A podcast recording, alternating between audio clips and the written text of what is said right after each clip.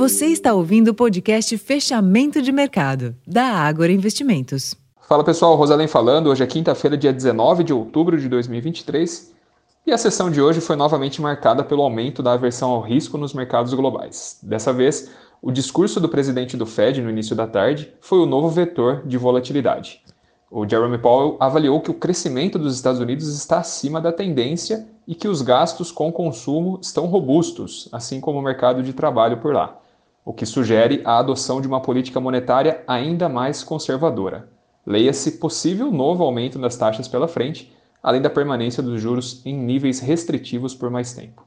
Nesse sentido, os treasuries, os juros longos americanos, principalmente os com vencimentos superiores a cinco anos, reagiram em alta, confirmando a quinta sessão consecutiva de avanço e seguiram, portanto, pressionando os ativos de risco. Já nas bolsas, os índices de Nova York responderam a esse ambiente negativo e também recuaram, assim como as bolsas europeias. Além disso, notícias pouco animadoras em relação aos conflitos no Oriente Médio seguiram pressionando o petróleo, que avançou 0,96% hoje, cotado a 92 dólares e 38 cents o barril.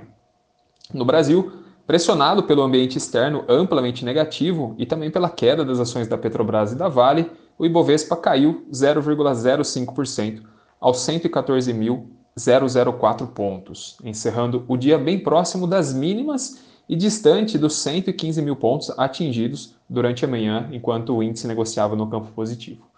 O giro financeiro de hoje foi de 21,9 bilhões de reais. No câmbio, o dólar encerrou a sessão com leve queda, praticamente estável, com um recuo de 0,03%, cotado a R$ 5,05. E nos juros, o movimento foi de alta em todos os vértices ao longo da curva a termo, refletindo o comportamento dos treasuries americanos.